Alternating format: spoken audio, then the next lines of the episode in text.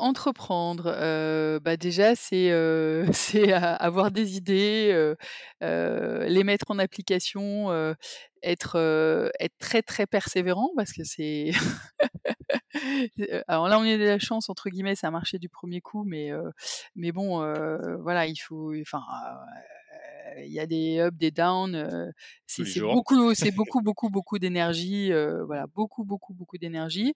Mais après évidemment, beaucoup de beaucoup de choses superbes et on est hyper content, hyper fiers de de de faire ce qu'on a fait, parce que bon, on a 43 salariés, mais on a un bureau qui est aussi, en Haute-Marne, plutôt vers l'est de la France, au nord de Dijon. On a on a créé 9 emplois là-bas. Enfin, voilà, on crée plein de trucs sociaux. On a aussi une, une association, qu'on accompagne depuis plusieurs années qui s'appelle Pour un sourire d'enfant. Certains ont avaient dû voir le documentaire Les Pépites qui racontait l'histoire de cette association au Cambodge et qui est vraiment incroyable et hyper efficace. Donc nous, on les aide, sur, sur la crèche, enfin sur la petite enfance, enfin voilà Mmh mh. et bon voilà, on fait plein de trucs et c'est en étant entrepreneur que que voilà, on peut mettre, on peut mettre en application des des des rêves, des idées, donc c'est génial. Bienvenue sur Comment t'as fait, le podcast de ceux qui veulent comprendre concrètement comment les autres ont fait. Je m'appelle Julien Hatton, je suis cofondateur de l'agence de communication BuzzNative et je vous propose de partir ensemble à la rencontre d'entrepreneurs et dirigeants passionnés et passionnants, pas toujours dans la lumière, mais qui font pourtant rayonner leur structure et leurs équipes. À ces profils au parcours non linéaire, audacieux ou encore atypiques, je n'ai qu'une seule envie, leur poser la question Comment t'as fait? Si vous aussi auditeur, vous rêvez de découvrir les coulisses et le quotidien de nos invités, que vous soyez entrepreneur averti, débutant ou en devenir, abonnez-vous et embarquez avec moi chaque semaine pour des épisodes d'une heure qui vous feront gagner des années d'expérience. C'est parti Bonjour chers auditrices, chers auditeurs. Aujourd'hui pour ce nouvel épisode du podcast Comment t'as fait les rencontres d'entrepreneurs, j'ai le plaisir d'accueillir Marine Dezandre, cofondatrice de la société Ma Place en Crèche. Salut Marine Bonjour, bonjour à tous. Alors Alors Marine, ton histoire, c'est celle d'une femme qui a cofondé avec son mari une société qui avait pour modèle économique initial de démocratiser la crèche d'entreprise. Tu es donc en couple avec Tanguy, à la fois ton mari et ton associé, et vous êtes à la tête de Ma Place en Crèche, une société de 43 salariés qui réalise 15 millions d'euros de chiffre d'affaires environ, avec plus de 500 clients. Vous avez été lauréat 2019 des trophées du bien-être et de la QVT, qualité de vie au travail, 21e du top EY des startups 2017 et bien d'autres distinctions. Et aujourd'hui, vous innovez sur le marché en apportant des nouvelles solutions que tu vas nous présenter. On évoquera ensemble dans cet épisode ce service euh, qui est avantageux pour les entreprises, leurs dirigeants et leurs collaborateurs. Et pour ça, on va revenir sur ton parcours autour de trois grands chapitres. Le premier, c'est comment tu as fait pour passer du lead hôpital à entrepreneur? Euh, le second, c'est comment tu as fait pour challenger le marché de la crèche et de la petite enfance? Et enfin, comment tu as fait pour adapter ton activité à la crise sanitaire Covid-19 et quels impacts sur ton organisation? OK pour toi? OK, c'est parti. Super. Eh bien, écoute, on y va. Alors, avant de rentrer dans le premier chapitre, est-ce que toi, tu peux te présenter avec tes mots? Ouais. Euh, Je te laisse la parole. Alors, moi, je suis Marine Dezandre, j'ai, heu, 46 ans et je suis maman de de 3 enfants, et cofondatrice de Ma Place en Crèche, comme tu l'as dit. Donc c'est une, entreprise, qu'on a fondée avec, mon mari en 2010 et l'idée donc de départ, oui, c'était de démocratiser la crèche d'entreprise et aujourd'hui, Ma Place en Crèche, alors on n'est pas que sur la crèche d'entreprise, c'est vraiment un service d'accompagnement, pour les entreprises pour, mettre en place une, politique, de de de bien-être et d'accompagnement de la parentalité en entreprise. Donc le cœur de notre service, c'est, de trouver des places en crèche pour tous les collaborateurs, donc à côté de leur domicile. C'est vraiment le le besoin, mais pas que, puisqu'on on a des services qui sont destinés à tous les parents dès le début de la grossesse, heu, jusque, heu, à gérer des, enfin des solutions pour des adolescents. Ok, des grands enfants. les Euh, grands enfants. ça marche. Alors, une question que je pose euh, à tout le monde, même si euh, pour toi, elle peut paraître évidente. Pourquoi ce nom, Ma place en crèche? Ah! Ah oui, c'est vrai, non, il on n'a pas on pas beaucoup hésité sur, sur le nom, c'est assez descriptif, avec ce qu'on proposait, ben, dès le dès l'entrée du service, hein.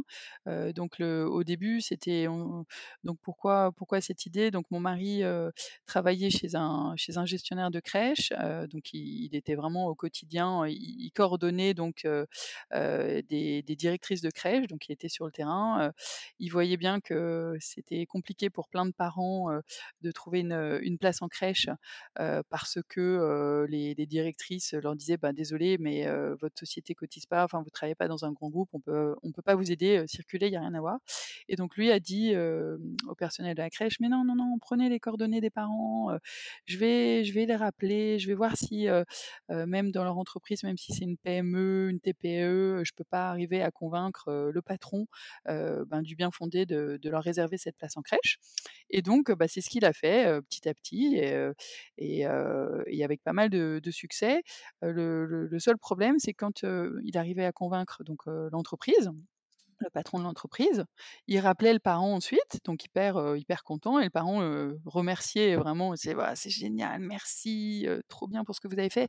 Par contre, on va pas passer par vous parce qu'en fait, bah, il y a une crèche, qui vient de s'ouvrir, une micro crèche là à côté enfin qui est plus pratique sur mon chemin de travail, donc désolé», voilà et au bout d'une dizaine comme ça, on s'est dit, «C'est quand même bête, on bah, voilà, n'a pas les fruits de ce qu'on fait, de notre vente, et on ne va pas au bout du service». D'où l'idée de monter, heu, Ma place en crèche. Alors j'ai pas vraiment répondu à ta question sur le nom, mais le service c'était de trouver une place en crèche, donc en fait, heu, Ma place en crèche et comme et comme, ben, l'idée c'était de créer du coup, un site internet, sur lequel les parents, qui ont un besoin peuvent s'inscrire et nous on les appelle et après donc on on convainc leur entreprise. On s'est dit: «Bon voilà, maplaceencrèche.com». OK. Donc est-ce que parce que la question du coup par rapport à ça, c'était est-ce que, vous aviez déjà, tu vois, pensé à ça en termes de référencement, de se dire: «Bon bah, c'est évident» ou est-ce que pas du tout, tu vois, c'est tombé, comme ça un peu par hasard? Hem, à l'époque, il y avait moins l'idée du référencement, du du? SIA, du SEO, heu, tout ça.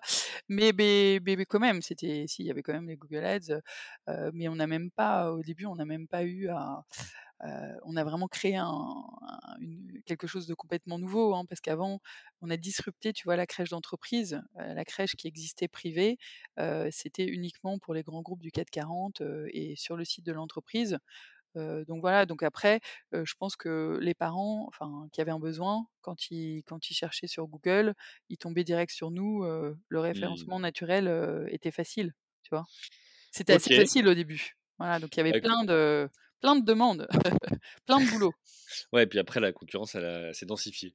Bah, c'est-à-dire Heu, qu'après les les gros gestionnaires de crèches, dont le métier c'est, et qui sont nos partenaires, hein, enfin les les petits, les grands, dont le métier c'est d'accueillir les enfants et ils le font très bien, bah, ils se sont, mis, forcément à proposer à leurs clients, une offre dite de réseau, c'est-à-dire de pouvoir aussi réserver des places à côté du domicile des parents parce que sinon, bah, ils existaient plus.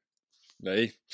Bon écoute, je te propose que tout ça on va en parler dans la dans le deuxième chapitre, Ah oui, oui. expliquer le modèle, heu, voilà en quoi vous différenciez, ce que vous apportez sur, sur le marché.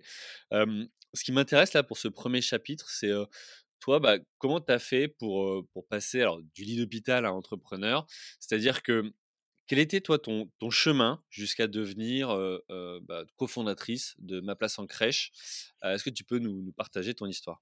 OK, OK, OK. Bon, bah, donc, je suis partie bon, moi, je suis parisienne, j'ai fait mes études à Paris et puis je suis partie en troisième année d'études, en Angleterre pour un billet en marketing et communication et puis, ben, ça s'est passé super bien, je commençais à être complètement bilingue, à avoir mes amis, ma vie, et puis 31 décembre, vacances entre, entre amis, bam, accident de ski et je me casse la deuxième cervicale, et et je suis pas loin de la enfin voilà, de la mort, on mène la tétraplégie, au mieux Mmh et et en fait, par miracle, parce que bon, je faisais énormément de sport, notamment, beaucoup de compétitions de de saut d'obstacles, donc je pense que j'avais des muscles qui Travailler me muscles, maintenaient tout ouais. ça, qui m'ont sauvée.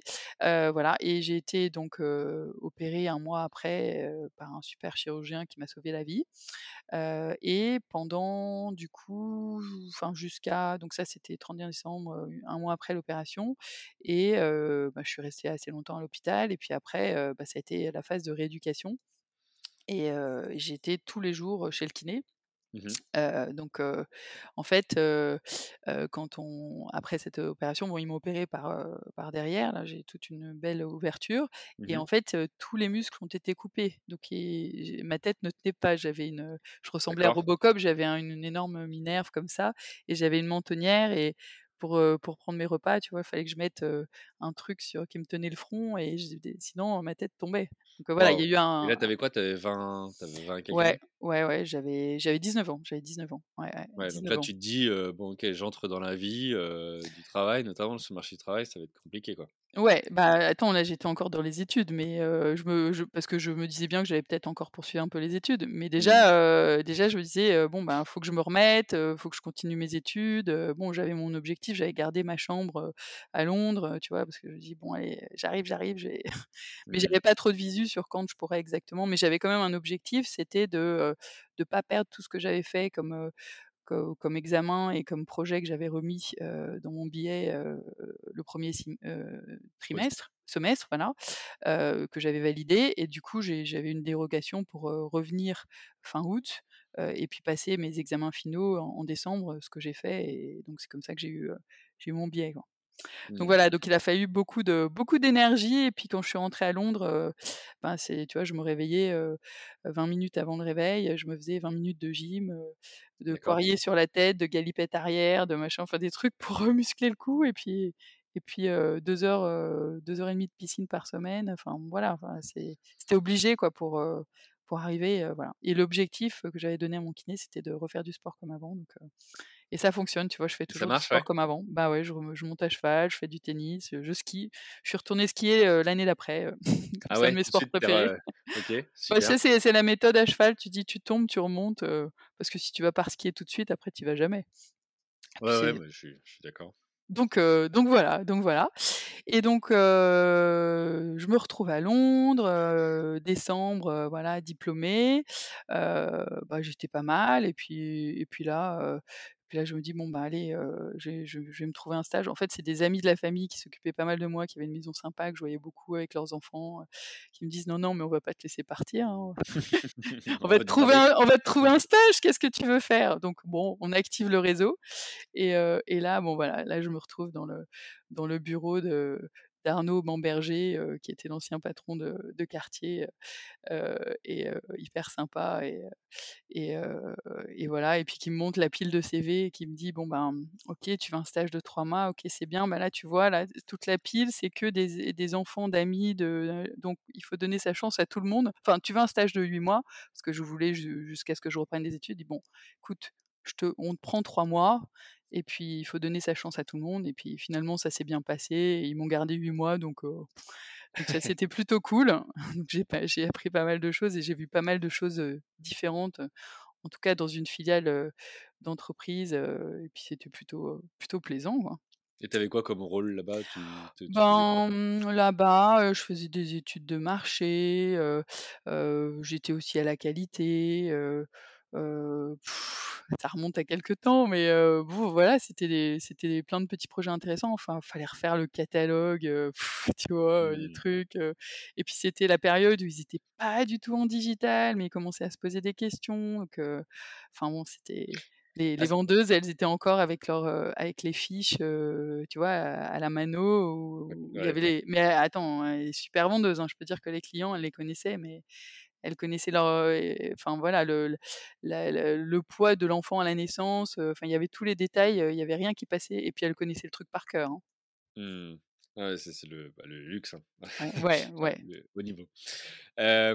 À ce moment-là, Oui. est-ce que tu si je te repose la question à ce moment-là et que je te dis: «Tiens, dans 10 ans, 15 ans, tu vas monter une boîte», tu me crois ou pas? Bon, alors peut-être pas là tout de suite, après, avec après l'expérience, chez Cartier, là je me voyais plus plutôt bosser, tu vois comme, heu, comme dans un job de marketing et puis là je me suis dit: «Bon, j'ai quand même d'autres trucs à apprendre, j'ai envie de de continuer de poursuivre mes études» et puis là je je me suis intéressée, j'ai regardé les masters et j'en ai trouvé un à Londres, qui me plaisait bien, Westminster University, donc en face de Madame Tussauds Museum, qui était qui est très international, hein et d'ailleurs on est toujours en contact, on se fait des anniversaires avec les uns les autres, des gens qui ont des jobs canons, aux 4 coins du monde, donc en master, en master en marketing et communication et bah, une fois diplômée, bah, je me voyais bien postuler, enfin j'ai postulé pour des jobs, bah, c'était assistant chef de produit à l'époque, ben, les classiques, hein, Unilever, heu heu, Danone, L'Oréal et et j'étais pas prise à tous les coups pour des entretiens mais mais j'en ai eu pas mal. J'ai même eu, pour Unilever, le truc à l'anglaise, un week-end dans un château, enfin tu pars, tu pars 2 jours, enfin 1 jour et demi, 1 nuit, et puis tu as les entretiens de groupe, ça je crois que c'est très anglais et Mmh. je me suis retrouvée, j'étais la seule étrangère, hein, heu, des Anglais, qui avaient fait, Oxford ou Cambridge, hein, qui Et me regardaient avec comment, comment tu évolues dans le groupe, Ouais, exactement, si tu es pas? leader, si tu es Mmh. machin, si tu es truc, heu, à l'anglaise, c'est pas du tout les mêmes façons que nous de recruter. De toute façon, ils recrutent pas du tout sur les études et sur le et sur, ce qu'on a appris, mais plutôt sur le le potentiel et voilà et puis bon, j'ai pas été retenue, j'avais j'étais pas retenue, hein, je dis: «Bon bref» et puis au bout d'un moment, je me suis dit: «Bon OK, je reviens à Paris». Heu, j'avais un copain, heu, qui vendait des montres de luxe et qui me dit: «Tiens, heu, il cherche une commerciale, tu veux pas? Tiens, c'est un job sympa, tu devrais y aller, heu». Bon OK, d'accord, je vais voir et je signe pour quelques mois donc j'ai commencé à faire ça en attendant de chercher un boulot et puis là, j'ai mon parrain, qui est un grand monsieur de la com, heu heu, Jean-Marc Piaton, à qui je rends hommage, heu, qui, avait créé à l'époque RSCG Design et puis qui a qui a monté, son agence après Piaton Associés, donc de communication corporate, qui me dit: «Bah, viens, viens, découvrir le milieu d'agence et tout, c'est génial». Je «Bon OK, d'accord». Donc me voilà débarquée et là, super aventure, je découvre ce que c'est que, que de travailler en agence, donc d'avoir une multitude de clients dans des secteurs d'activité, totalement différents, et en plus, bon, ben, mon parrain, ce qui était sympa, c'est qu'il était en en direction, enfin en contact avec, les DG des boîtes, Mmh. ou les directeurs com et c'était toujours des des gens stratégiques avec qui il discutait directement one voilà, donc je m'occupais de réseau. ouais, voilà, je m'occupais, tu vois, de regarder, de on brainstormait sur des noms de marques, on regardait l'INPI, si c'est pas déjà, pris, tout ça, enfin ce genre de choses. On s'occupait, je me souviens de la fusion d'Atos Atos Euronext, enfin tu vois, des trucs comme ça, enfin fallait trouver les les nouvelles marques, Mmh. ouais, plein de projets, plein de projets passionnants et puis après je me suis dit: «Bon, faut quand même que je que je trouve, mon job là parce que, les négociations salariales, tout ça, ça va être un peu bizarre avec mon parrain donc Avec la famille. avec la famille. Bon voilà et du coup, là je je postule dans, dans une agence de marketing opérationnel, en région parisienne et le l'intitulé c'était, heu, chef de produit, heu et donc 1er entretien, ça se passe bien. Je reviens, 2e entretien et là, le patron dit: «Bah, j'aimerais bien te voir, en temps réel pendant la matinée, tiens, j'ai ça à faire et tout, ben vas-y, débrouille-toi» et au bout d'une matinée, bah, je me souviens très bien on avait un client, c'était Kleenex et il voulait j'avais un patron qui qui était un ancien pubard, enfin pubard parce que je pense que tu es toujours pubard et qui était très, très créatif, mais c'était compliqué parce qu'il il jetait des idées comme ça à des clients Mmh mh. et et après le client disait: «Ouais, c'est super!» Tu vois? On avait Peck on avait Peck comme client là, les produits vaisselle, enfin Colgate Palmolive, on avait on avait pas mal de marques et il nous dit: «On va faire un championnat de France de vaisselle pour hommes». Ah ouais, c'est bien, mais on fait comment là après? Et bon, je pourrais le développer après, mais roadshow de malade, heu, Ah succès vous éclater à faire ça, ouais, c'est clair. Ouais, c'était c'était bien, bien chaud et donc bref, je reviens, à à mon Kleenex, et bien, il voulait qu'on associe, David Douillet au sommet de sa gloire, hein, sur le je Mmh. dis: «OK, d'accord» et bon et à l'époque, il y avait pas encore internet, hein, il y avait pas, il y avait pas Lycos parce que c'était pas Google, c'était Lycos.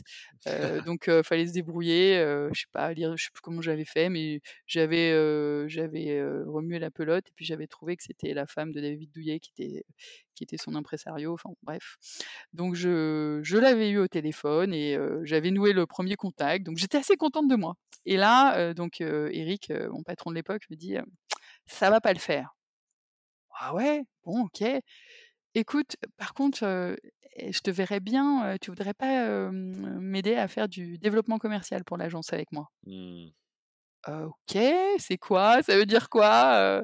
bah, en gros, tu prospectes, tu prends des rendez-vous, on va ensemble au rendez-vous, on développe l'agence, bah, OK et on a bossé 7 ans ensemble.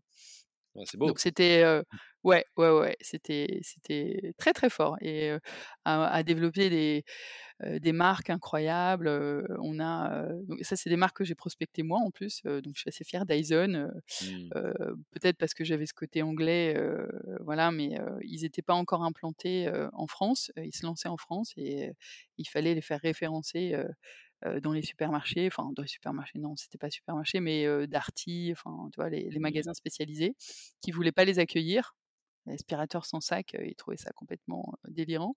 Donc voilà, donc fallait faire des des tests, heu, avec des consommateurs. On faisait des des efficacités, des 100 remboursés si tu pas satisfait. Enfin bon, on avait créé des mécanismes promotionnels et donc et ben, quand tu as les résultats, tu as, tant de répondants, dans machin, bah, après tu vas voir les les magasins et ils se disent: «OK, d'accord, on vous prend» et c'est comme ça, enfin voilà.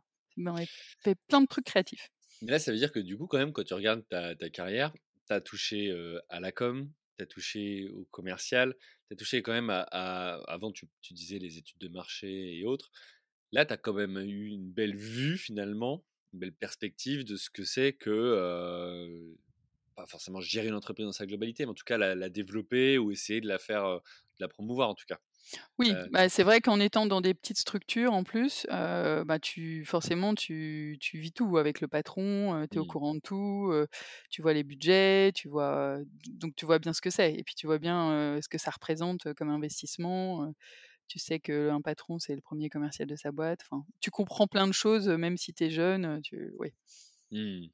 OK, alors après ces années en agence, qu'est-ce qui se passe ou c'est quoi le déclic? Qu'est-ce qui fait qu'à un moment donné, tu te lances, dans dans la création d'entreprise? Ben, mmh, alors, c'est quand même une entreprise qu'on a créée donc avec, avec mon mari et Mmh et c'est je dirais, ça s'est fait comme ça, on a décidé de se marier, lui était, dans le marketing pharmaceutique, à Lille, dans un petit labo, il avait un super job, il voyageait, passionnant, il décide de revenir à Paris, il cherche des il passe des entretiens et on lui propose des des jobs vraiment, pas inintéressant, quand tu as pas fait pharma, heu, que tu as fait une école de commerce, voilà, pour relire les tu sais, les trucs de médicaments. Donc il se dit: «Voilà, ça va pas le faire» et puis là, dans en discutant avec un copain qui venait de qui avait lancé son ses crèches, il me dit: «Bah, viens, j'ai besoin d'un gars comme toi, viens bosser, tu verras bien» et puis, puis c'est vrai que Tanguy avait 10 000 idées de boîtes à lancer et et puis on s'est dit: «Tiens, la petite enfance, les crèches, c'est super intéressant». On n'avait pas encore d'enfants. Donc voilà, ils se lancent là. Au début, ils avaient, ils avaient 10 crèches quand il les a rejoints, ils étaient 3, heu, voilà, au siège. Heu, maintenant, c'est un des un un des Mmh. leaders mondiaux. Heu, je citerai après le le nom. Heu et voilà et du coup, c'est comme ça que l'idée nous est venue parce que donc au début, il est il était coordinateur de crèche, il il manageait les directrices de crèche, mais du coup, il était tout le temps, toute la journée sur le terrain d'une crèche à l'autre et il a vu, des des parents, complètement désespérés qui poussaient la la porte des crèches et et les le personnel à la crèche leur disait: «Bah, désolé, mais votre boîte cotise pas, enfin, vous êtes pas dans un grand groupe, circulez, il y a rien à voir, on peut pas vous aider» et donc là, Tanguy disait, «Non, mais prenez les coordonnées, je vais rappeler les parents, je vais voir si, heu, si je peux pas convaincre leur, leur entreprise, même si c'est, s'ils travaillent dans une PME ou une TPE» et voilà et du coup il a commencé à créer ce job, de vendre, de heal management en fait dans les crèches qu'ils avaient, donc vendre les dernières places, qui étaient, étaient dispo, et ça ça marchait pas mal en fait. Il arrivait bien à convaincre, les chefs d'entreprise. Seul hic, c'est que, les parents, ben, mmh, qui rappelaient, ils étaient hyper contents. Ils disaient: «Mais merci, merci pour ce que tout ce que vous avez fait, c'est génial, vous m'avez sauvé la vie. Puis je vais pas passer par vous parce que, ben, il y a une crèche là qui qui s'est montée il y a pas longtemps, qui va ouvrir et en fait, elle est beaucoup plus pratique pour moi pour aller à mon travail, enfin, c'est plus proche de la maison». Heu et bon, au bout d'une dizaine comme ça, on s'est dit: «Bon là, c'est pas possible, il y a un truc à créer là, heu» Mmh et d'où, heu, l'idée de de monter un réseau de crèches pour, en en s'appuyant sur les crèches qui étaient déjà existantes, parce que ça commençait déjà à à à bouger pas mal la crèche privée en France, pour, permettre de trouver une place en crèche d'entreprise, mais à côté du domicile des parents. Donc voilà. OK, donc vous faites ce constat. Oui. Là, l'idée vient. Mais de là à, créer une boîte, de 2, s'associer en couple, de 3, dire: «Bah, le foyer, faut aussi à un moment donné» je sais pas comment vous avez financé, tu vois? Été quoi votre réflexion, votre contexte à ce moment-là? C'est un vrai sujet. Ah bah c'est sûr que c'est sûr que c'est sûr qu'il fallait qu'il y en ait un des 2 heu, qui se lance. En l'occurrence, moi, j'étais commerciale, heu heu, je gagnais pas trop mal ma vie avec les coms, tout ça et Tanguy, lui, il était sous-payé, il était complètement exploité, hein. Donc en fait, il perdait rien à se lancer dans l'entrepreneuriat. Au pire, tu vois, si ça marchait pas, heu, il retrouvait un autre job mieux. Donc en fait, bah, c'est lui qui qui s'est lancé et puis c'est vrai que de depuis qu'il est tout jeune aussi, il avait 10 000 idées, il voulait faire, voilà, monter une boîte et tout, donc j'ai dit: «Vas-y, lance-toi». Donc c'est lui qui a vraiment, structuré la boîte, créé le qui s'est occupé de tout et puis moi je me suis, surtout, j'ai surtout beaucoup aidé, en congé mat. Mmh Donc veux dire, tu as profité du fait que tu étais en congé mat pour bosser pour la boîte? ouais. Ouais, voilà. Donc parce qu'au début, voilà, on on était sur Google, Maps et puis, on regardait, toutes les crèches qui existaient, et on les plaçait, enfin, on les appelait, on essayait de en appel caché, on disait genre: «On est un parent, machin, nin on essayait de voir les dispos, ouais, comment ça se passait, et puis on les identifiait, enfin, on les mettait sur un sur un mapping et et voilà et co comme ça, quand on s'est lancé, bah, on avait, on avait, en Paris, région parisienne, alors c'était surtout Paris et ouest de Paris, on avait, heu, 250 crèches et aujourd'hui on en a plus de 4000 crèches partenaires. OK, bon, bah, écoute, on a fait le petit chemin. Alors, avant qu'on aille sur la deuxième partie justement du du modèle, tu vois, économique de Ma Place en Crèche et de ce que ce que vous proposez, je voudrais revenir justement sur ce côté, couple, à la fois au boulot et à la maison. Comment vous faites pour, ou comment tu as fait, tu vois, pour gérer ça, peut-être définir des règles, une organisation, aussi une répartition, tu vois, des rôles? ouais, ouais. Heu, c'est vrai que tu gères quoi, tu tu gères quoi au bureau, quoi? Bah, il y a eu des évolutions, tu vois? Donc j'ai attendu le le 3 enfant, le troisième congé mat pour, pour rejoindre physiquement les bureaux de ma place en crèche.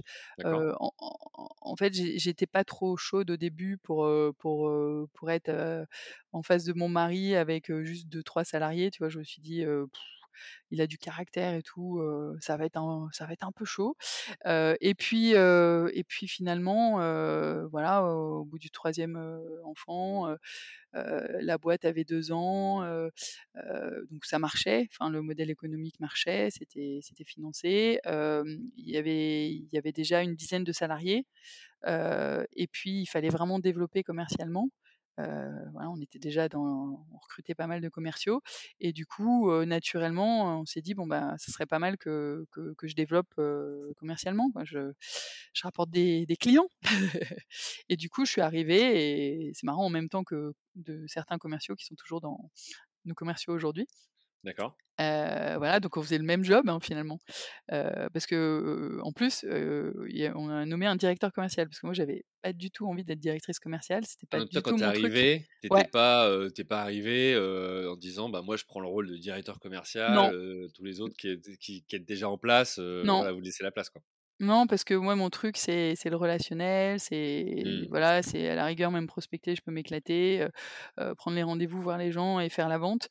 Mais manager, des personnes, non et puis, heu, voilà, j'en avais pas envie et puis puis puis j'avais pas l'expérience aussi donc heu, j'étais peut-être pas aussi la meilleure, la personne la la meilleure placée et puis ça, c'est un truc d'entrepreneur, c'est que je pense que l'intelligence des des entrepreneurs, c'est aussi de de recruter les bonnes personnes et et de recruter des personnes toujours meilleures que toi, parce Mmh. que parce que voilà, Il y a un moment, faut être réaliste, voilà. Et du coup, donc ça, ça s'est fait, ben, pendant pas mal de temps et c'est plutôt plus récemment, je j'ai même pas les dates en tête, tu vois? Il faudrait regarder sur mon LinkedIn, mais je pense ça fait déjà 2 ans, que j'ai repris, au départ d'une personne qui s'occupait de de la com digitale, de reprendre la com et le et le marketing de ma place en crèche et de doper ça, en commençant avec un gros projet de refonte de site internet, heu, et puis bon, plein de plein de projets qui se sont mis.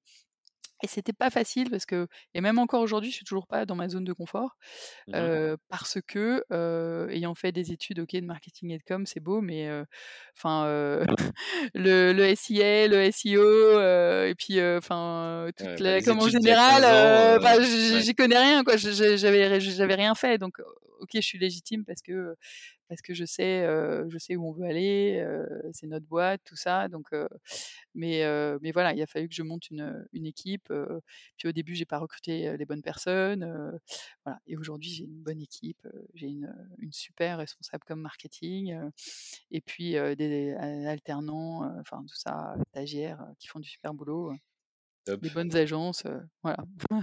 OK. Et Vous donc, pas j'ai pas répondu, je suis désolée, j'ai pas répondu tout à fait à ta question, mais du coup, Tanguy, ouais, moi je aujourd'hui, je gère, vraiment, surtout la com marketing, les RP et après, ben, évidemment, tout ce qui est, tout ce que je peux faire en plus, quoi, pour, et puis tout ce qui est décision, mais Tanguy, en tout cas en termes de management, il manage tout le reste, quoi. D'accord Voilà. et vous parlez boulot à la maison? Ouais, c'est difficile de pas parler boulot. Mais bon après, nos enfants, donc notre aîné a 14, heu, après 11, heu et bientôt 9 et et en fait, c'est eux qui nous posent des questions, ils veulent savoir, Ouais, je voulais te dire, tu vois, comment tu gères ça? Comment tu fais quand, bah, tes enfants en entendent aussi parler à la maison pour, les impliquer ou pas dedans, pour leur montrer, pour leur expliquer ce que c'est aussi le le métier de papa-maman, quoi? ouais, ouais, ouais, Comment tu as heu fait pour gérer ça? Bon, nous, c'était assez, inné. Alors c'est vrai que nous, de des 2 côtés, du côté de Tanguy comme le mien, on a que des entrepreneurs, donc Dans donc l'entourage, ouais. on ouais, de dans nos parents, parents, grands-parents, heu, donc D'accord. ça enfin, on a toujours été été là-dedans, hein. Moi, j'ai mon papa, c'est lui un peu qui m'a fait parce qu'il avait plusieurs entreprises, et il m'emmenait, dès le plus jeune âge, il il m'emmenait dans des événements et et j'ai appris à être à l'aise, avec les gens, Mmh. avec des clients, Bon voilà, c'était naturel. Ah ouais, ça Mmh. m'a aidé et puis à pas être timide, à à tout ça Du coup, tout à l'heure, quand je te disais, ouais. pendant tes études, tu avais pas idée de monter ta boîte, même du fait d'avoir vécu ça, à l'adolescence ou plus jeune, ça ça t'avait pas tu t'étais pas dit: «Tiens, je vais monter ma boîte»? Non, non, heu, après je m'étais pas dit que je le ferais pas, mais Oui. heu, mais en tout cas, en dans un premier temps, heu, tu vois, je enfin, je faisais un peu le truc, enfin, un peu le truc de mouton, hein, heu. Tu as Mmh. fait une école de commerce en équivalent, heu, tu as fait du marketing, heu, tu vas être chef de Tu as produit, suivi le heu chemin, quoi. Ouais, je me suis dit: «C'est c'est une formation». Je mais je me cherchais quand même un peu parce qu'à un moment, je me suis dit, tu vois, c'était l'époque, des écoles de vente, j'ai même pensé à aller vendre des des des photocopieuses, tu vois? Parce que j'avais un copain qui a été un des meilleurs vendeurs, je sais plus chez qui il était, chez Xerox ou je sais pas quoi et qui m'a dit: «Mais c'est génial, tu devrais venir voir et tout» et j'ai passé les entretiens, tu vois? Je me Mmh. suis dit: «Là, quand même, non, là» C'est pas ce que tu voulais faire. Non, c'était pas voilà. OK. Heu, donc ouais, par par rapport aux enfants, vous les vôtres, comment comment tu as fait? Ouais, donc ben, nous, on on s'est dit que, bah, déjà, sur l'entreprise, qu'on a créée avec Tanguy, on est on est on est assez alignés, nous, notre souhait, c'est de pouvoir faire perdurer la boîte, le plus possible, hein. Advient ce qui viendra, mais heu heu et et puis si possible, qu'il y ait un des enfants qui s'y intéresse ou même plusieurs, ou des des des des collaborateurs, des enfants de collaborateurs. Tu vois? C'est pas c'est pas Mmh. réfléchi, mais mais en tout cas, on a beaucoup de copains dans nos entrepreneurs nos copains entrepreneurs qui, bah, qui qui pensent qu'à, heu heu, monter au max leur entreprise et puis revendre et et voilà et gagner de la enfin, tu vois? Et et puis c'est un peu la course et puis je revends je refais une autre boîte et je dis pas c'est très bien, ça a des Mmh. il y a plusieurs façons de faire, mais nous, nous c'est plutôt le le le bon truc de père de famille et de se dire, «Par contre on veut du on veut de la croissance parce qu'on veut s'éclater, on veut on veut qu'il y ait des projets et puis pour embarquer aussi, les gens avec nous. Mais on a envie que ça on a envie que ça soit un truc sur le long terme. On n'a pas envie parce que souvent quand tu vends une boîte, ben, ta boîte elle existe plus quoi, parce qu'en gros c'est les clients, qui sont intéressants et puis après, ça n'existe plus. Bon, ça peut c'est pas grave, hein, ça peut faire, mais nous, voilà, c'est dans le long terme et du coup, ben, voilà, on implique pas mal les enfants, parce que, être entrepreneur, c'est sûr qu'il y a quand même, bah, tu le sais, il faut faire, il faut faire des sacrifices, alors il y a plein de bons côtés, tu choisis tes tes congés, tu as pas besoin de les poser, enfin, tu es un peu libre de ton emploi du temps, mais mais mais à côté de ça, bah, tu travailles toujours beaucoup, donc tu peux tu rentres pas très tôt à la maison, donc voilà, faut avoir une bonne organisation et et trouver des moments, qualitatifs avec tes enfants et quand en as plusieurs, et de temps en temps des moments, one to one avec un enfant et après un autre, voilà pour passer du bon temps. Mais j'ai l'impression qu'ils sont pas, ils sont bien dans leur basket, ils sont contents, et puis on arrive à trouver des moments longs, tu vois, des vacances où on est vraiment avec eux, maintenant on peut Ouais. déconnecter un peu, Parce que 3, heu, tu es en infériorité numérique quoi, Ouais. c'est simple à gérer quoi. Ouais, ouais, ouais, mais bon ça va, ils sont ils sont cool et et ils sont très occupés donc aussi, bon voilà, ils vivent leur vie, Ça de sport et autonome. cetera. Ouais, ouais. Ça marche, je te propose qu'on passe à la 2e partie. Mmh du coup, donc comment tu as fait pour, challenger ce marché de de la crèche? L'idée là, c'est de, bah, prendre quelques minutes pour, évoquer votre modèle, Mmh tu vois? Suite au constat que vous avez fait. Qu'est-ce que vous avez apporté de différenciant? Quelle est aussi, bah, la proposition de valeur que que vous faites à ce ce marché? Mmh et puis, bah, voir en quoi c'est intéressant à la fois pour, bah, les entrepreneurs, hein, les dirigeants, et puis, leurs collaborateurs. Mmh. Bon alors déjà évidemment je pense comme, tout modèle économique, il y a on on rectifie des trucs, enfin on change des trucs parce que le le au au tout début, la 1re année de ma place en crèche, c'était, un modèle, d'apporteur d'affaires. Mmh Donc on s'est dit, «Bon voilà, on a un client, on a un parent, on a vendu la la enfin on a fait la vente à l'entreprise, et dans ce cas on les met en relation». On avait un contrat de mise en relation et après on facturait la crèche qui qui devait nous facturer, un pourcentage. Et il y a 2 raisons pour lesquelles ça marchait pas. La 1re raison c'est que, bah, le 1er gros client, qu'on a signé, c'était Schlumberger, il y avait, je crois que ça devait être c'était une vingtaine de berceaux. Heu, Schlumberger, ils allaient pas s'amuser à avoir, heu, 10 factu enfin 20 factures, pour, heu, 20 crèches différentes. Donc ça faisait sens qu'ils voulaient du service et ils voulaient avoir un contact, et un service qui soit le même, voilà, quel que soit là où il achetait le le berceau avec, et puis avec un prix, un prix, qui était le même pour, pour tous les berceaux, parisiens. Voilà. Donc du coup, bah, ça nous et bon ça c'était la 1re raison. Puis une autre raison, bon après je vais pas trop développer, mais forcément, dans comme dans tous les milieux, heu, tu en as et qui existent toujours qui sont des escrocs, et dont je ne citerai pas le nom, mais tout le monde, tous les gens de de notre milieu savent qui c'est. Et du coup, bah, évidemment ils nous ont jamais payés donc donc voilà et on a réessayé de travailler avec eux par la suite, parce que c'est quand même, un gros quoi, acteur. Non, un gestionnaire de crèche Ah gestionnaire, OK. et comme c'est un gros acteur, et ça vient du patron, tu vois? Donc enfin de la façon d'être du patron. Si le patron est est complètement Et filou, ça rejaillit sur les bah équipes. et puis les équipes c'est tout le temps du turnover, donc on n'a jamais réussi à travailler. Ils ont jamais réussi à avoir un directeur commercial qui restait. Donc ils voyaient ça comme une menace. Donc après même quand on avait tourné notre modèle économique et que c'était plus apporteur d'affaires, mais c'était nous, qui étions, qui contractons avec, l'entreprise. Donc nous on a c'est tripartite, on a un contrat avec l'entreprise, avec, nos partenaires gestionnaires de crèche et puis on a des contrats aussi avec, enfin non, et les parents ont des contrats directs avec la crèche. D'accord. Donc c'est un peu, tu vois? Et donc ça nous a fait c'est ça ce qui nous a fait un peu changer le le modèle et et donc qu'est-ce qu'on apporte? Qu'est-ce qu'on a apporté? Alors bon déjà, de de notre nature, on a disrupté le marché de la la crèche d'entreprise. Heu, donc ça a été, heu, voilà, c'était un gros un gros changement quand même, que Parce que ju jusque-là, c'était quoi les options pour, alors, bah, les bah bah, les options, c'est la crèche municipale, hein, qui est Mmh. toujours, l'option aujourd'hui. Mais déjà à l'époque, ben, il y avait pas mal d'enfants et et pas assez d'élus, pour avoir une place en en crèche, municipale et sinon, bah, c'était, donc les les acteurs de crèches privées, ils se sont lancés, il y a 20 ans et au début, c'était des, mmh, c'était une délégation de service public, donc ils donnaient le service, aux mairies. Donc c'est eux qui sous-traitaient les crèches pour les mairies. Et puis petit à petit, ils ont commencé à se lancer dans ils ont eu l'ego de l'État, pour se lancer dans et de la PMI et de tout toutes les instances, pour faire des crèches, pour, aussi pour le privé. Et donc c'était uniquement, tu avais, Total, bah, sa crèche, dans les bureaux, au rez-de-chaussée ou, ou une autre boîte à La Défense et c'était une crèche qui était, pas très loin entre 3 boîtes et puis tu avais les 3 boîtes qui réservaient les berceaux de de la crèche. Mais nous, on était convaincus et puis, bon, là, pour le coup, on avait heu, notre 1er enfant, que que c'était pas la solution parce que, bah, déjà, hem, tu peux pas te partager, c'est entre la maman et le papa qui dépose, l'enfant le matin, va le chercher le soir, ou ou tu peux ça peut pas être une tierce personne et puis tu es obligé d'être au bureau à des horaires de bureau.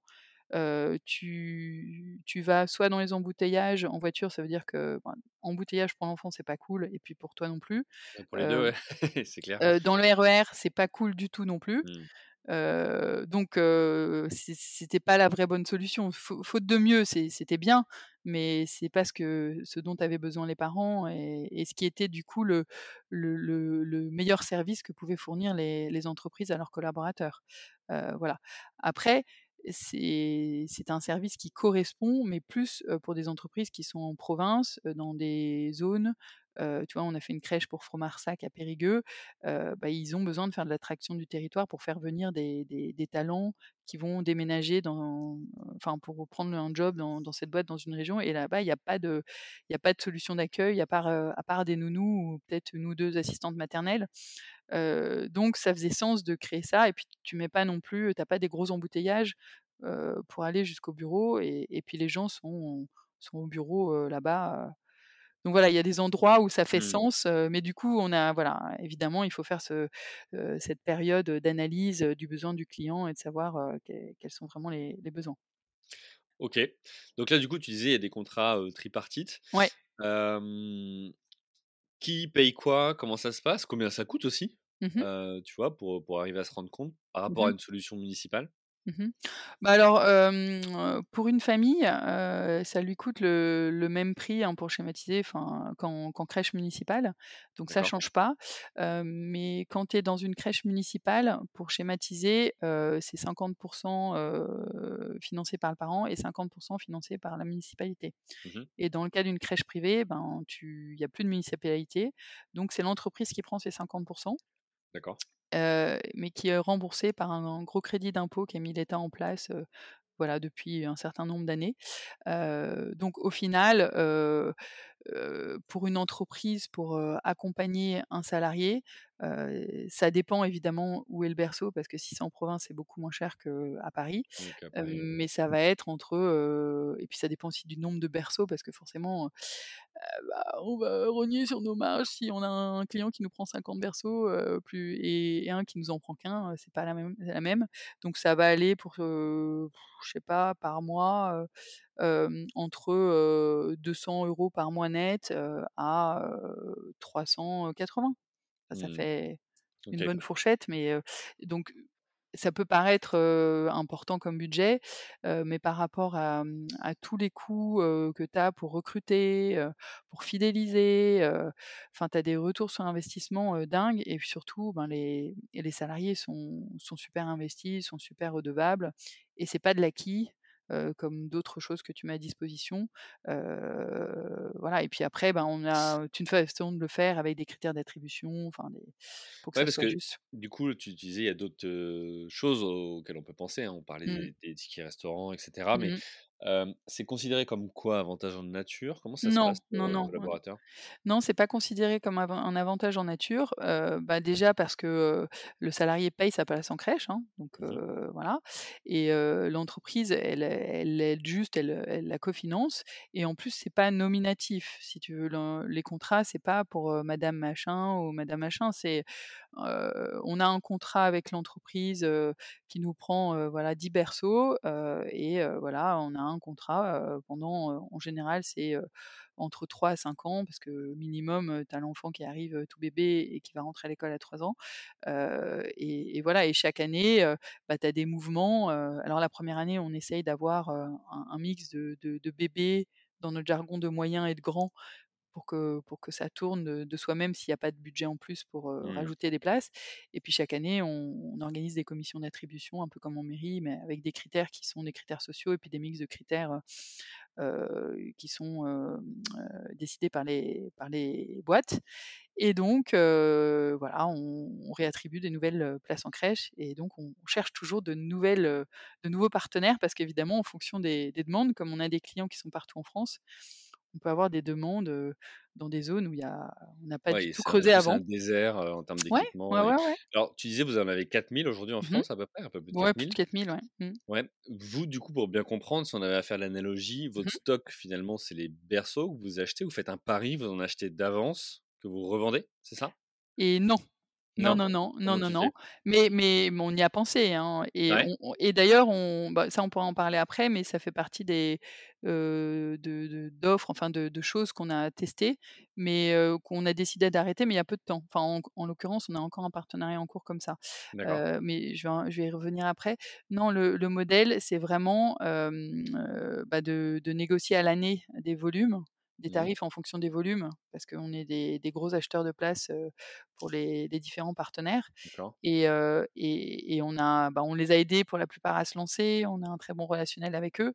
On est les les plus vieux du marché, enfin, en tout cas, dans ce qu'on fait et donc on va les on va les voir, enfin les les les filles à la direction des opérations, quand elles ont, établi le cahier des charges avec la famille qui est attributaire d'une place en crèche, elles elles savent déjà quelles crèches peuvent correspondre aux parents et Mmh. parfois, bah, il peut y en avoir, heu, tu vois 3, heu et elles vont du coup interroger les gestionnaires de crèche, envoyer un petit mail en disant, heu: «Tu as de la dispo, de temps à temps, un bébé de tel âge et tout», parce qu'il faut que ça corresponde en plus avec l'âge de l'enfant et et donc une fois que c'est bon et une fois que le le le parent a dit OK pour, pour la crèche, là, on on envoie un bon de réservation et on et on réserve la place en crèche, tu vois?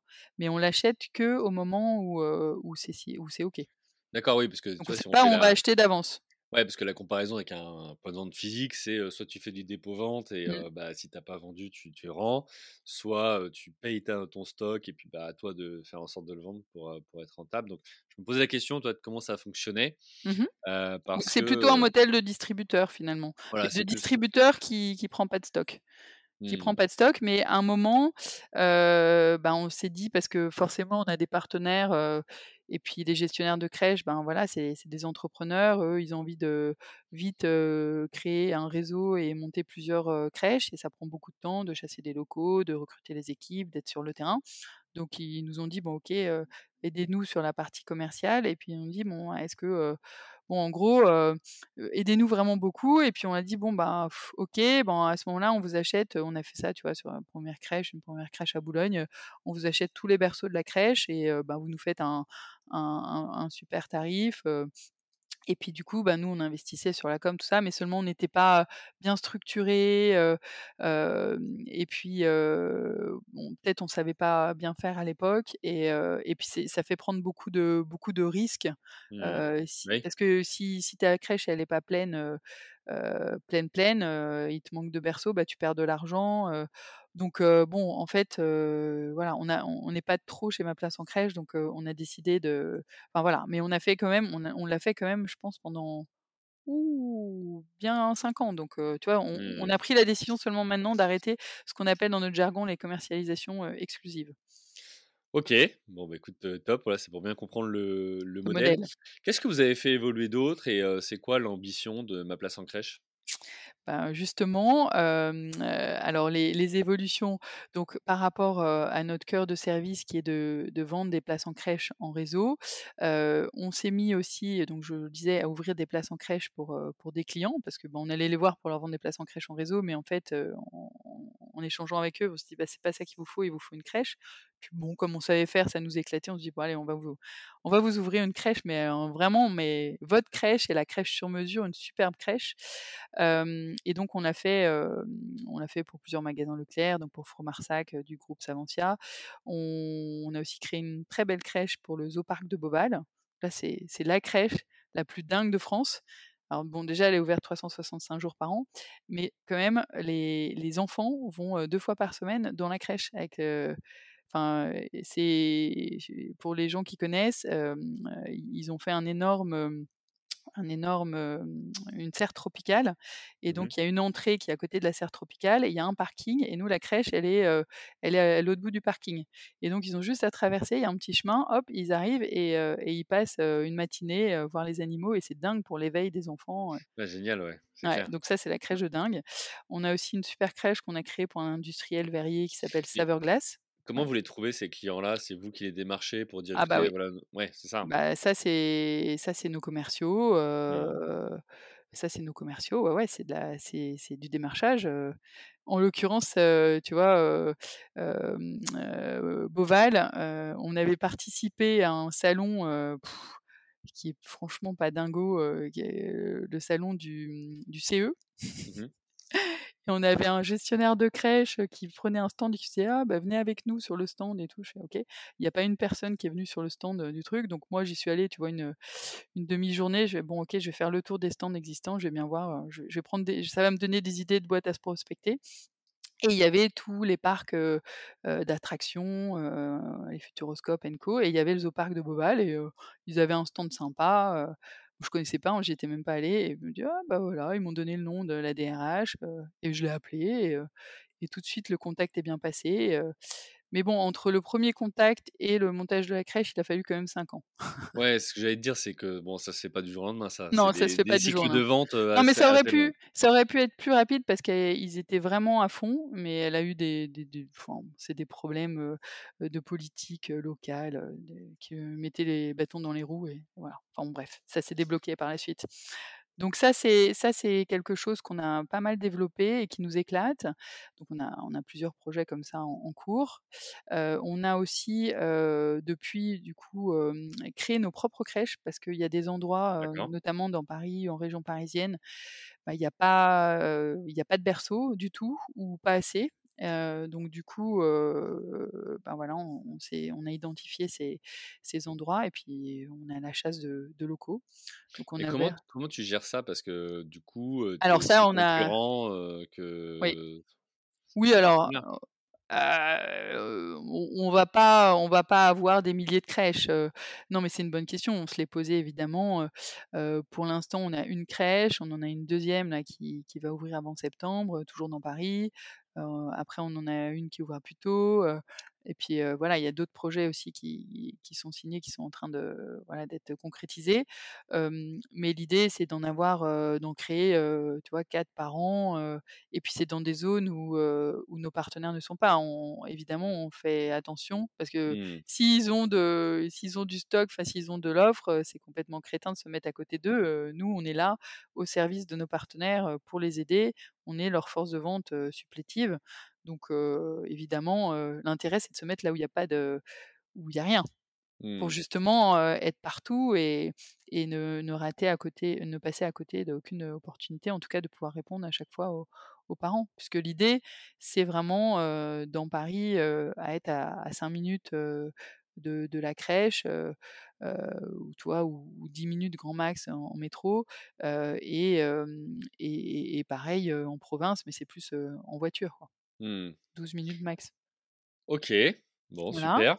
donc ça, c'est une chose, mais après dans les développements, il y a il y a plein de choses qu'on qu'on a qu'on a Plein développées. d'idées? Ouais. Heu, ouais, non, non, mais des choses qu'on a faites et et le grand tournant aussi, de de depuis 1 an, c'est qu'on a, on a lancé des des services, qui sont donc pour les et c'est pour ça que je faisais le pitch d'entrée en disant: «C'est pas que de la place en crèche», dès, la grossesse jusqu'aux 18 ans de l'enfant.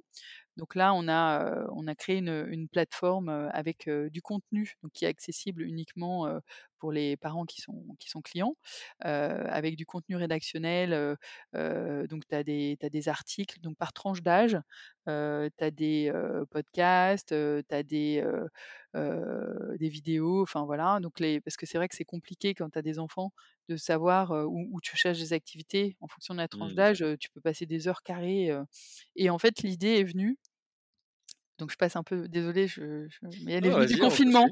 Elle est venue du confinement, heu, de de de 2 personnes de notre équipe, hein, qui ont fait un peu le truc en sous-marin, enfin 3 parce qu'il fallait quand même le CTO, Ouais. et heu et ils se sont dit, «Bah, il faut qu'on aide il aide les parents là, nos parents clients parce que les crèches, ferment, enfin, c'est un peu le bazar» et et on donc on a créé l'idée c'est voilà de créer un ça s'appelait «Comme à la crèche», une ma journée comme à la crèche et donc on a commencé à créer ce ce site, par tranche d'âge avec, justement des activités, du contenu par tranche d'âge pour vraiment aider les parents et puis ça ça a vraiment, beaucoup aidé les parents. On a eu beaucoup de de bons témoignages. C'était réservé à vos clients ou tout le monde Alors pendant le confinement, on l'a ouvert, heu, on a on a communiqué, sur Facebook, ça, on l'a ouvert à à tout le monde pour vraiment aider les les gens. OK, Voilà bon, et mais bon, en avant-première, c'était c'était vraiment pour, pour nos clients et donc maintenant aujourd'hui, c'est devenu, la plateforme, on appelle les parents zen et quand tu es connecté, bah, en fonction des services que ton entreprise a achetés, tu as tout ce à quoi tu as accès, donc tu peux avoir accès, à, des conférences, à des ateliers, tu peux avoir des heures aussi de, de de de coaching ou de psychologue, si tu as des as soucis familiaux ou autres, heu, tu as de l'aide aux devoirs, Mmh. hem, tu as aussi de de des des applis pour le babysitting, pour trouver des baby-sitters, on aide aussi à trouver des des nounous, donc ça peut être, en en urgence, enfin bon voilà, donc c'est tous les services dont avaient besoin les ouais, de les parents, parents. voilà. Donc on a on a passé, bah, c'est notre, directrice, qualité parentalité qui a passé, une bonne année à rencontrer, énormément, énormément de partenaires potentiels et voilà et et à créer ce carnet d'adresses et et à créer, cette offre et après, tu vois, en fonction des besoins des clients, on leur fait vraiment une offre sur mesure, d'accompagnement vraiment de des parents, d'accompagnement de la parentalité dans l'entreprise. Super, alors, tu en as parlé, tu as lâché le mot, heu, Covid-19, heu, on va heu, vu le temps qui passe aussi vers, la 3e et dernière partie. Ça comment passe tu as vite. fait toi pour, ouais, ça va super vite, tu vois? Pour, bah, tout simplement gérer cette, crise, heu, Covid-19? Qu'est-ce que quels ont été les impacts sur ton activité? Alors à la fois sur, toi en interne, hein et ton équipe avec, potentiellement télétravail et cetera. Puis, bah, en même temps, j'imagine sur, bah, la clientèle, parce que, bah, est-ce que les crèches, voilà, peuvent rester ouvertes, pas ouvertes? Vous avez dû Mmh vous poser un tas mmh de mh, mmh questions mh, et mmh vous adapter. Ouais. Comment vous, vous avez vécu? Quelles ont été les voilà, les les, les actions que vous avez mises en place à ce moment-là pour, bah, continuer à avoir de l'activité? Ouais. Alors déjà, moi, je fais une bonne pub pour Microsoft, on a on a été su enfin notre CTO a été super avisé. Pendant des années, on était sur Gmail et on est passé sur Microsoft, mais genre, heu, 2 mois avant le confinement et je pense que ça nous a sauvés parce que, c'est enfin, on est tellement accro à Teams et et c'est tellement pratique que ça nous a permis de de travailler et puis et puis tout le monde déjà avait des des ordis portables, tout ça, donc en fait, du jour au lendemain, ben, on a continué à travailler, bon, c'est juste que comme tout le monde, les réunions, elles elles étaient plus en ligne qu'en présentiel, mais Mmh. on a réussi à continuer à travailler. Par contre, ce qui est vrai, c'est qu'il y a eu les annonces du gouvernement et en plus, on savait pas, les écoles, les crèches et ça a changé. Ils disaient un coup, «Les crèches vont vont fermer, les écoles, les crèches ferment» et puis en fait, nous, on on savait que c'était pas toutes les crèches. Voilà certaines crèches pouvaient rester heu, si parce qu'il fallait accueillir de toute façon les personnels, des soignants, tout ça et puis, et puis après, voilà, bref, il y avait certaines catégories de crèches qui pouvaient rester ouvertes, mais c'était compliqué parce qu'avec ces annonces accordéon, bah, quand, tu as un gestionnaire de crèche qui prend l'info, bah, les crèches ferment. Ben, du coup, ben, tu annonces aux parents, tu annonces au personnel et après quand tu mets tout le monde au chômage technique et que la semaine d'après, faut dire: «Ben, en fait, revenez les salariés parce que parce que là, en fait, on peut ouvrir et puis on a des parents qui veulent être être accueillis en crèche». Ouais, mais les salariés, ben, ils ont aussi des enfants et à l'école et machin et tout, donc c'était assez compliqué, mais on a quelques crèches qui sont restées ouvertes, heu, heureusement, mais en tout cas pendant le gros confinement, je te parle des du 1er confinement, c'était assez compliqué. On a passé beaucoup, beaucoup d'heures avec les uns les autres, à, mmh, heu, à faire des des emailing à nos partenaires, à leur expliquer parce que tu as les gros, mais tous les indépendants, enfin, ils pigeaient que dalle et nous, on est en relation avec la fédération de la crèche, donc on était au courant de tout ce qui se passait, donc donc voilà, donc je pense qu'on a été très communicants, on a aidé, au maximum comme on comme on pouvait nos nos partenaires.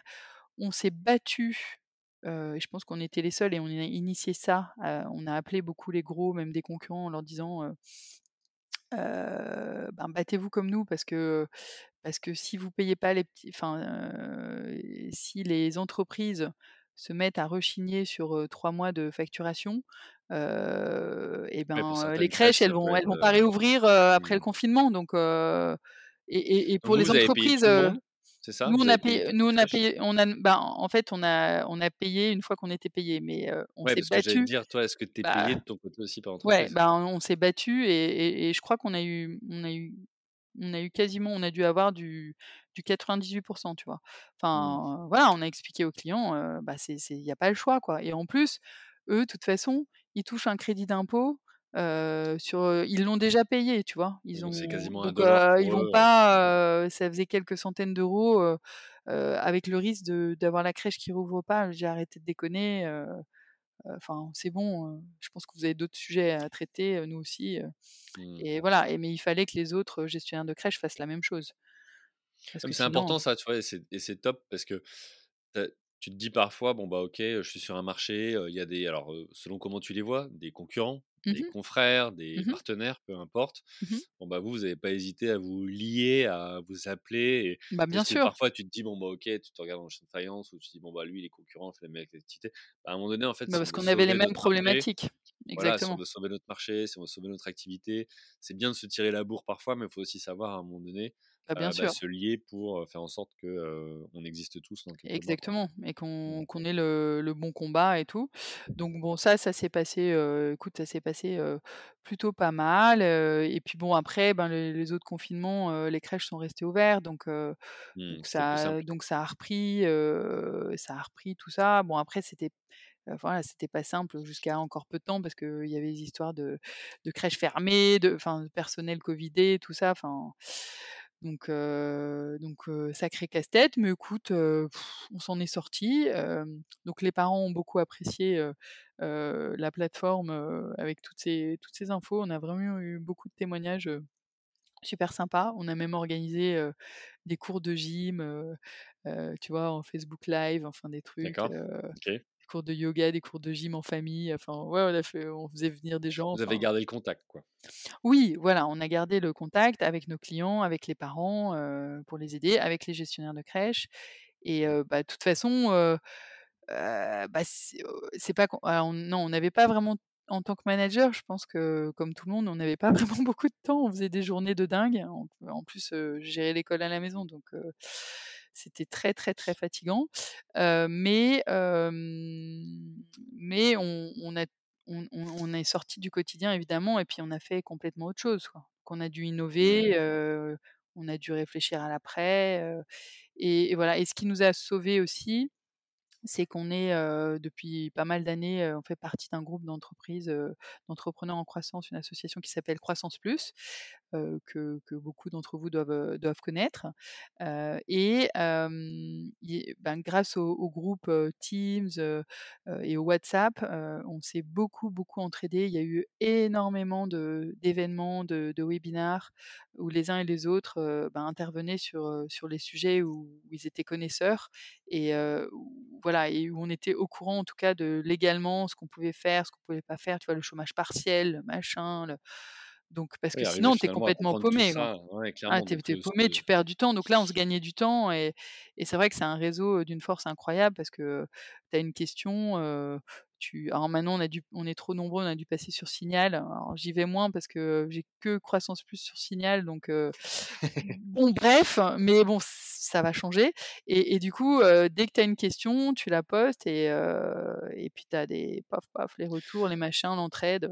On en a vu pas mal, que ce soit sur Signal, WhatsApp, Discord, tu vois, sur ces réseaux, des, des groupements d'entrepreneurs ou de pairs, PAIR hein, évidemment, S, qui, voilà, qui se sont retrouvés pour, pour s'entraider, parce que c'est vrai que, moi je le dis souvent, mais dans mes divers projets entrepreneuriaux, à chaque fois j'ai des associés, donc bah, c'est bien parce que quand toi tu vas moins bien ou tu te poses des questions, bah, les autres peuvent t'aider à avoir une autre perspective, à te remonter le moral aussi, puis inversement.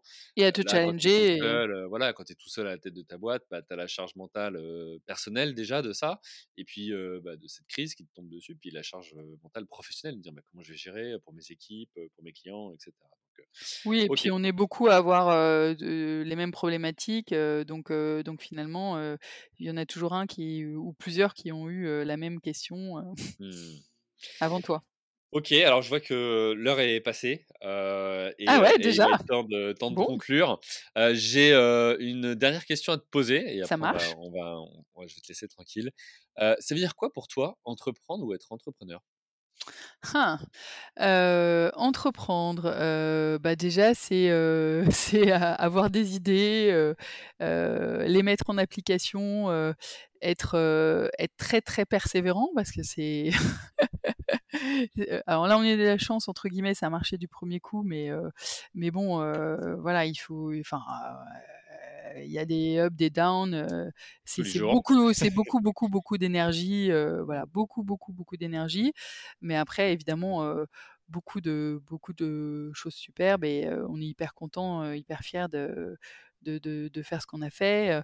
parce que, bon, on a 43 salariés, mais on a un bureau qui est aussi en Haute-Marne, plutôt vers l'est de la France, au nord de Dijon. On a, on a créé neuf emplois là-bas. Enfin, voilà, on, crée plein de trucs sociaux. On a aussi une, une association qu'on accompagne depuis plusieurs années qui s'appelle Pour un sourire d'enfant. Certains ont dû voir le documentaire Les Pépites qui racontait l'histoire de cette association au Cambodge et, qui est vraiment incroyable et hyper efficace. Donc nous, on les aide sur, sur la crèche, enfin sur la petite enfance, enfin voilà. Mmh et bon, voilà, on fait plein de trucs et c'est c'est en étant entrepreneur que, que voilà, on peut mettre, on peut mettre en application des, des, des rêves, des idées. Donc c'est génial. Et puis ben l'aventure humaine. alors c'est vrai que c'est pas facile tous les jours de, manager des collaborateurs, mais c'est aussi plein de joie. on est une grande famille. Il y a une super une super équipe et c'est ce qui nous anime. Je pense, c'est ce côté social de créer de l'emploi, de de faire vivre des familles du coup et puis surtout ben, ce qu'on fait avec ma place en crèche et les parents zen c'est, qu'on aide beaucoup beaucoup beaucoup de familles et des entreprises à avoir des, des parents salariés qui sont efficaces fidèles tout ça une aide concrète. Ok, Une bah, merci à toi Marine. il est temps de conclure. Donc pour tous ceux qui veulent te retrouver, on peut te contacter sur LinkedIn, donc Marine Dezandre. tous ceux qui sont intéressés pour découvrir les services, pour trouver un berceau, maplaceencrèche.com. Voilà. Vous pouvez vous rendre directement sur, sur le site internet. un grand merci à toi pour ta participation, pour ton retour d'expérience. Un grand merci à vous, chers auditrices, chers auditeurs, pour vos écoutes, vos messages privés, votre fidélité. Voilà, le podcast n'arrête pas de se développer. Euh, c'est top. Euh, merci à vous aussi de, pouvoir me faire vivre ces, euh, magnifiques expériences. je vous souhaite à tous une bonne fin de journée et je vous dis à la semaine prochaine. Bye. Au revoir.